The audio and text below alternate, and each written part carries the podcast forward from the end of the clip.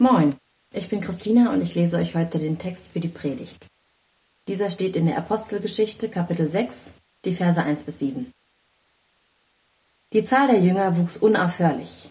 Allerdings wurden in dieser Zeit auch Klagen innerhalb der Gemeinde laut, und zwar von Seiten der Jünger, die aus griechischsprachigen Ländern stammten. Sie waren der Meinung, dass ihre Witwen bei der täglichen Versorgung mit Lebensmitteln benachteiligt wurden und beschwerten sich darüber bei den einheimischen Jüngern. Da beriefen die Zwölf eine Versammlung aller Jünger ein und erklärten, es wäre nicht gut, wenn wir Apostel uns persönlich um den Dienst der Verteilung der Lebensmittel kümmern müssten und darüber die Verkündigung von Gottes Botschaft vernachlässigen würden. Seht euch daher, liebe Geschwister, in eurer Mitte nach sieben Männern um, die einen guten Ruf haben, mit dem Heiligen Geist erfüllt sind und von Gott Weisheit und Einsicht bekommen haben. Ihnen wollen wir diese Aufgabe übertragen. Wir selbst aber werden uns weiterhin ganz auf das Gebet und den Dienst der Verkündigung des Evangeliums konzentrieren. Dieser Vorschlag fand allgemeine Zustimmung, und die Gemeinde wählte folgende sieben Männer aus. Stephanus, ein Mann mit einem festen Glauben und erfüllt vom Heiligen Geist, Philippus, Prochorus, Nikanor, Timon, Paminas und Nikolaus, ein Nichtjuden aus Antiochia, der zum Judentum übergetreten war. Man ließ sie vor die Apostel treten, und die Apostel beteten für sie und legten ihnen die Hände auf. Die Botschaft Gottes breitete sich immer weiter aus, und die Zahl der Jünger in Jerusalem stieg sprunghaft an. Auch zahlreiche Priester nahmen das Evangelium an und glaubten an Jesus.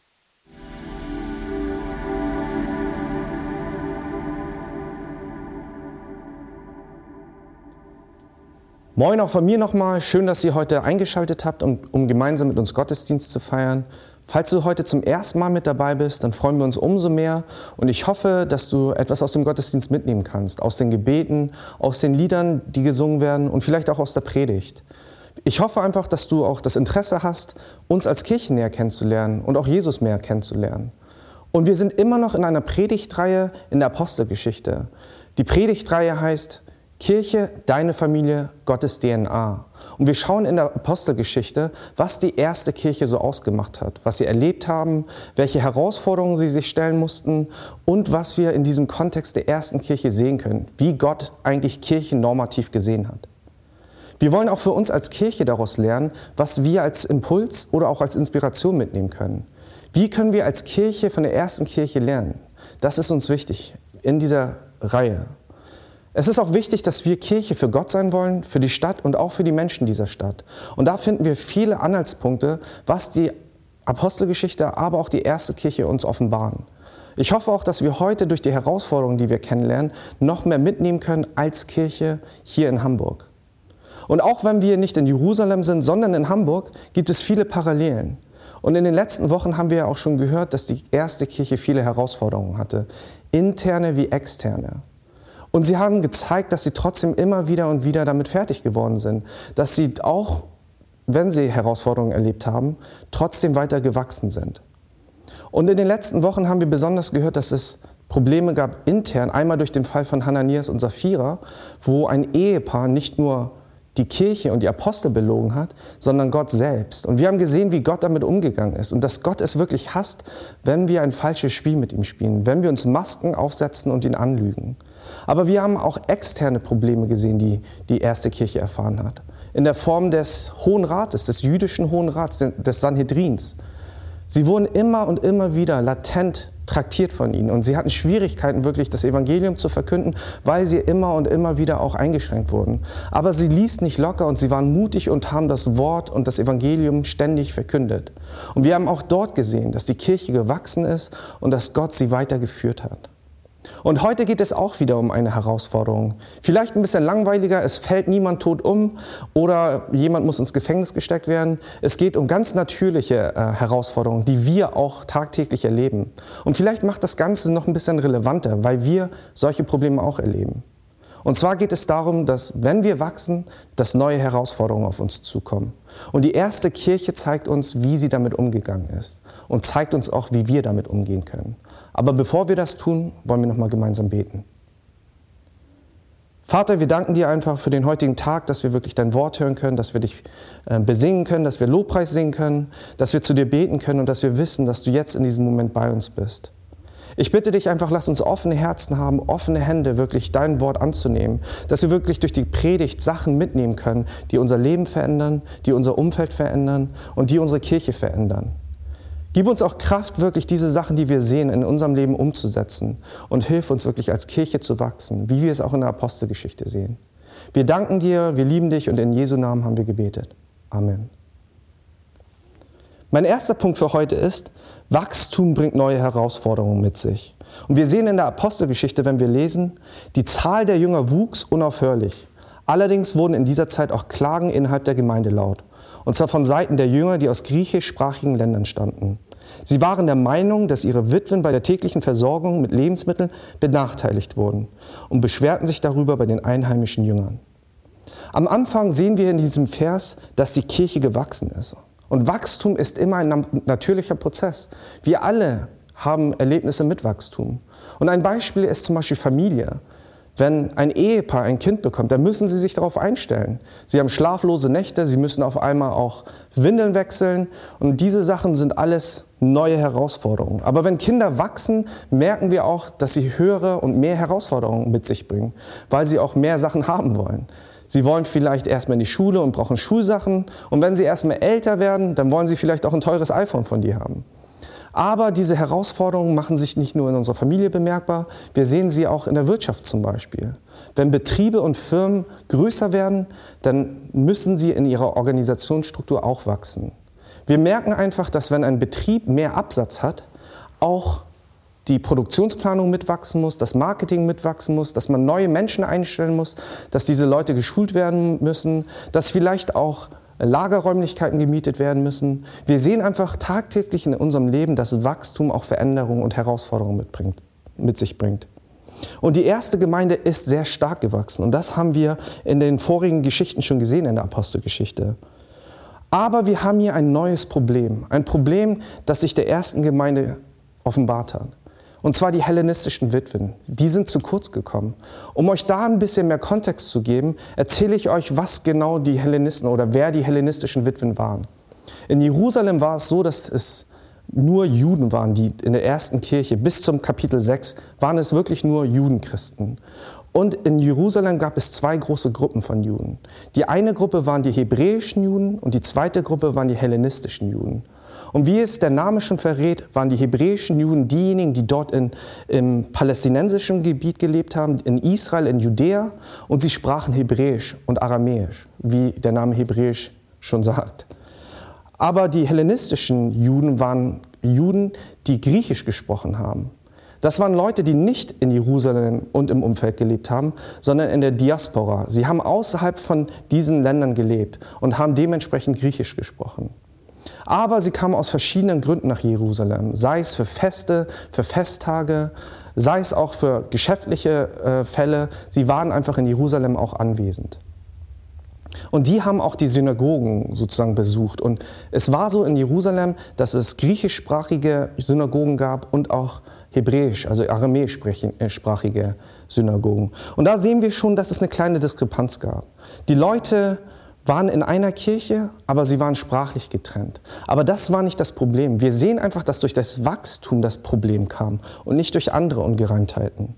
Das Wachstum war das Problem, da die Apostel eigentlich am Anfang mit einer kleinen Truppe gestartet sind. Und mit der kleinen Truppe war es einfach, operativ und administrativ die ganze Gruppe zu leiten. Wir wissen das ganz genau, wenn wir mit 10, 20 Leuten etwas organisieren, ist es viel einfacher, als wenn wir mit 100 oder 200 oder in dem Fall sogar 1000 bis 10.000 Leuten etwas organisieren müssen. Und die erste Kirche hat sich wie wir auch in der Kirche zu Gottesdiensten getroffen, wo sie gesungen haben, wo sie gebetet haben und das Wort Gottes gehört haben. Sie haben auch Kollekte und Almosen gesammelt und diese dann verteilt. Und bei Zehntausenden Leuten könnt ihr euch vorstellen, wie schwierig das geworden ist. Die Apostel konnten natürlich nicht überall sein. Und da kam es dazu, dass die hellenistischen Witwen zu kurz gekommen sind. Nicht aus bösen Absichten, sondern das System war einfach zu groß und aufgebläht gewesen. Und der zweite Punkt ist auch, dass die Kirche mit Herausforderungen wachsen sollte und dass wir dafür Einheit brauchen. Ohne Einheit kann keine Gesellschaft überstehen. Wir sehen das sogar jetzt in unserem Fall hier in Europa, dass jeder einfach nur auf sein Wohl aus ist, dass Systeme, die wir als sicher gesehen haben, porös sind. Und wenn es keine Einheit gibt, dann gibt es Zwist, dann gibt es Zwang und dann gibt es Probleme. Aber wir sehen hier in dem Kontext, wie die erste Kirche damit umgegangen ist. Da beriefen die Zwölf eine Versammlung aller Jünger ein und erklärten, es wäre nicht gut, wenn wir Apostel uns persönlich um den Dienst der Verteilung der Lebensmittel kümmern müssten und darüber die Verkündigung von Gottes Botschaft vernachlässigen. Seht euch daher, liebe Geschwister, in eurer Mitte nach sieben Männern um, die einen guten Ruf haben, mit dem Heiligen Geist erfüllt sind und von Gott Weisheit und Einsicht bekommen haben. Ihnen wollen wir diese Aufgabe übertragen. Wir sehen, dass die Apostel diese Beschwerden angenommen haben. Sie haben sie registriert und haben sie nicht kleingeredet. Sie haben sich nicht verteidigt oder die Probleme anderen Menschen in die Schuhe geschoben, wie wir es vielleicht oder wie ich es manchmal tue. Sie redet miteinander und klare Kommunikation war möglich. Wenn etwas nicht richtig lief, konnten sie miteinander reden. Und dieses Prinzip zeigt uns auch wieder, wie wir es in einigen Stellen in der Apostelgeschichte schon gehört haben, dass sie ein Herz und eine Seele waren. Das bedeutet nicht, dass es keine Meinungsverschiedenheiten gab oder Ungereimtheiten, aber es bedeutet, dass man am Ende sich zusammensetzen kann und reden kann und Sachen auch aus der Welt schaffen kann. In einer Familie wird klare Kommunikation als wichtig er erachtet. Jeder ist in einer Familie auch involviert in allen Prozessen und man kann miteinander reden, weil man dieses Vertrauen miteinander hat. Aber in einer Familie hat jeder auch eine bestimmte Rolle. Und hier sehen wir, was die Hauptrolle von den Aposteln war. Es war nicht so, dass sie keine Lust hatten, sich um die Witwen zu kümmern, aber sie wussten ganz genau, was ihr Auftrag war. Der Auftrag war, das Evangelium zu verkünden. Sie waren es auch, die wirklich Jesus Christus gefolgt sind. Sie sind in den drei Jahren, wo Jesus umhergelaufen ist, Menschen geheilt hat, das Evangelium verkündet hatte. Sie waren es gewesen, die ihn dabei gesehen haben, betrachtet haben, ihm gefolgt sind und auch Gleiches getan haben. Deswegen war es ihre Aufgabe, von Jesus zu erzählen, von Jesus zu berichten. Wenn sie es nicht tun würden, wer sollte es sonst tun? Die Jünger, die Apostel wussten ganz genau, dass es ihre Hauptaufgabe war. Und deswegen fielen sie nicht, fielen sie nicht in Aktionismus und sagten sich, äh, wir gehen einfach auf das Problem zu, wir lösen das hellenistische Problem und vernachlässigen unsere Sachen. Nein, ihnen war es wichtig, dass sie ihre Haupt- und Primäraufgabe nicht aus den Augen ließen. Und deshalb sagten sie mit Nachdruck, wir müssen als Gemeinde weiter am Evangelium festhalten. Und das ist ein wichtiger Punkt für uns auch als Kirche. Wenn wir als Kirche Kirche sein wollen, müssen wir immer das Evangelium in unserem Herzen tragen. Wir müssen immer das Evangelium verkünden. Und wir müssen alles, was wir tun, auf dem Evangelium fußen. Ansonsten sind wir keine Kirche mehr. Deswegen sollten wir in allen Dingen, die wir tun, immer das Evangelium im Hinterkopf behalten und auch aussprechen. Das bedeutet nicht, dass jedes Format, das wir haben oder wo wir Menschen einladen, immer ein Bibelvers rausgehauen werden muss oder dass wir ein Gebet sprechen müssen. Aber unsere Intention sollte immer sein, dass wir Menschen das Evangelium nahebringen wollen und dass wir sie mit dem Evangelium erreichen wollen. Denn das ist das Wichtigste und das Schönste, was wir Menschen geben können. Und das hatten die Apostel damals begriffen. Aber es war nicht so, dass die Apostel, die zwölf originalen Apostel, die ersten Apostel, alles getan haben. Sie haben sich Aufgaben geteilt. Und es gab noch weitere Jünger, die mit angepackt haben, wie in einer Familie. Sie hatten Aufgaben übernommen, die die Apostel vielleicht nicht getan haben. Und das war auch hier der Fall, als sie sieben Menschen, sieben Männer aussuchten, die Aufgaben übernehmen sollten und das Problem der Verteilung mit angehen sollten. Und wir hatten schon kurz darüber gesprochen, dass jeder eine bestimmte Rolle hat. Und in der Kirche ist es genauso. Nur weil ein Pastor die Predigt spricht, ist er nicht besser als jemand, der morgens die Stühle aufstellt. Oder jemand, der abends ein Video schneidet oder eine E-Mail raussendet. Wir sind alle wichtig in der Familie. Niemand würde sagen, sein Kind ist weniger wert als er selber. In der Familie hat jeder einen Wert und jeder hat eine Rolle. Und das ist wichtig zu verstehen, dass wir alle gleich geliebt sind und gleich wichtig sind und gleich wirklich zusammenkommen können. Aber in der Familie hat jeder auch eine bestimmte Verantwortung. Wir wissen, dass der Vater nicht einfach zu Hause bleiben kann und seinen sechsjährigen Sohn zur Arbeit schicken kann. Der Vater und die Mutter sind dafür zuständig, dass die Kinder versorgt werden, dass die Kinder genährt werden, dass die Kinder etwas anzuziehen haben.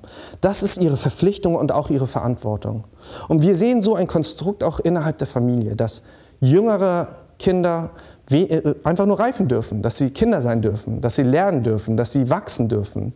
Aber dass Jugendliche und junge Erwachsene in der Familie vielleicht noch mehr Verantwortung haben, dass sie vielleicht auch mit anpacken im Haushalt und Dinge tun. Und in der Kirche ist es ähnlich. Weswegen ich das sage, ist, weil der Bibeltext uns sagt, dass es wichtig war, dass Leiter ausgesucht werden. Und das liegt nicht daran, dass Leiter wichtiger sind, sondern weil, sondern weil es verschiedene Verantwortungen in der Kirche gibt. Wir dürfen Leiter nicht nur nach ihren Fähigkeiten aussuchen, sondern sollten gucken, dass sie wirklich mit Jesus Christus gehen, dass sie voll des Heiligen Geistes sind. Hier steht als erstes, dass sie einen guten Ruf haben sollten. Und wenn wir herausfinden wollen, ob sie einen guten Ruf haben, müssen wir als Kirche diese Menschen erstmal kennenlernen.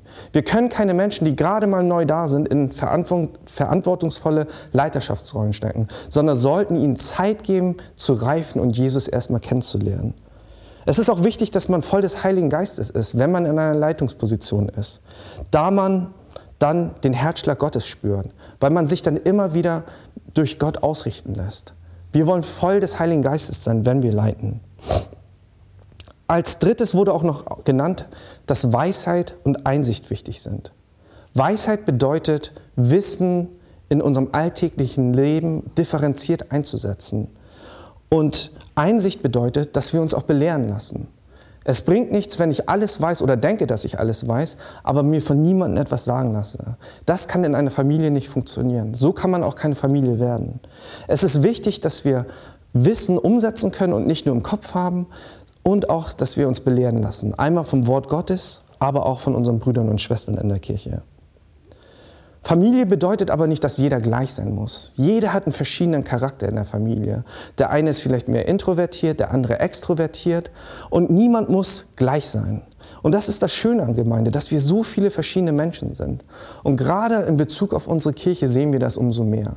Wir sind jetzt eine Kirche mit vier Campus, mit drei verschiedenen Locations, mit zwei verschiedenen Sprachen, Deutsch und Spanisch und haben eine riesen Vielfalt von Menschen mit verschiedenen Talenten, Geschichten, die alle wundervoll sind. Aber hier ist es auch wichtig, dass wir Einheit zeigen. Wenn wir keine Einheit haben, dann sind wir nur ein, ein Bild, das zusammengeklatscht wurde.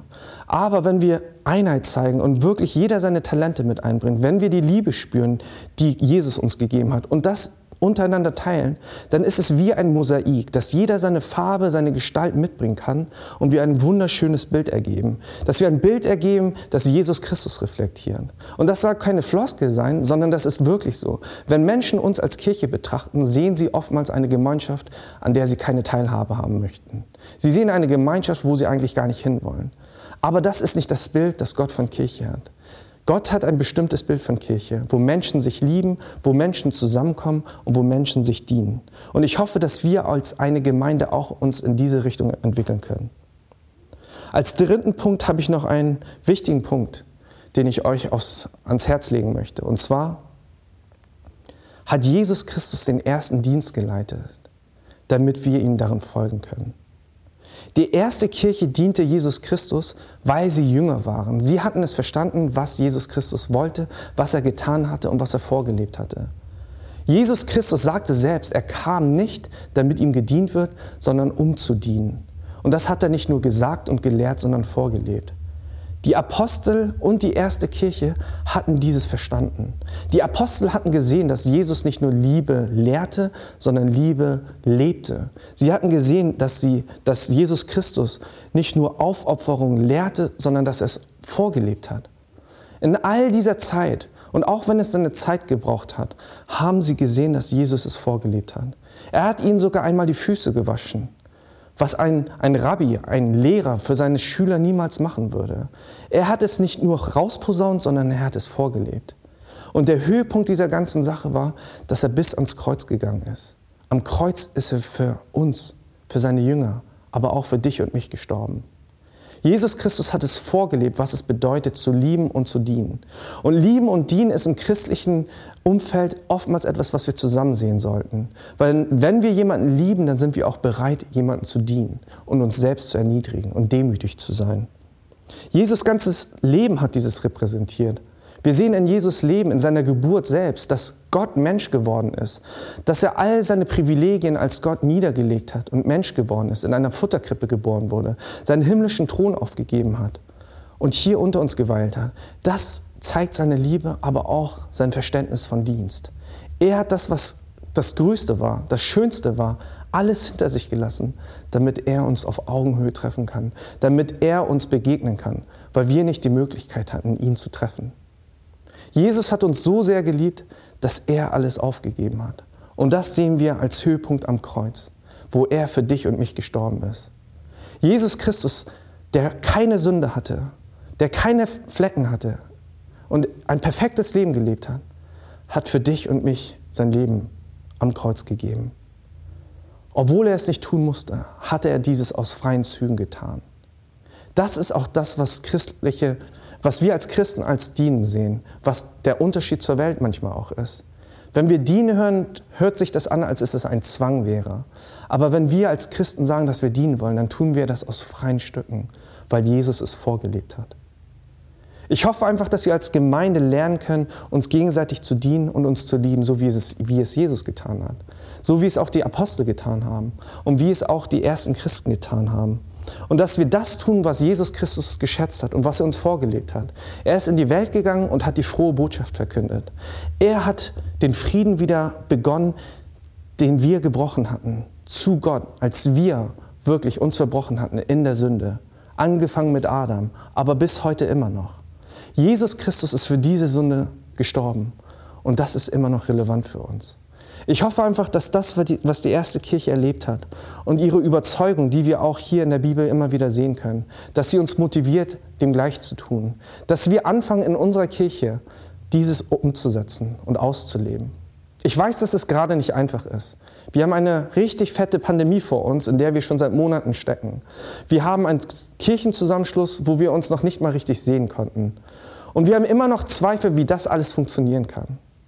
Aber auch wie Jesus Christus, als er im Garten in Gethsemane war und Zweifel und Angst gezeigt hat, genauso hat er uns damit bewiesen, dass wir mit Zweifeln und Ängsten vor Gott kommen können.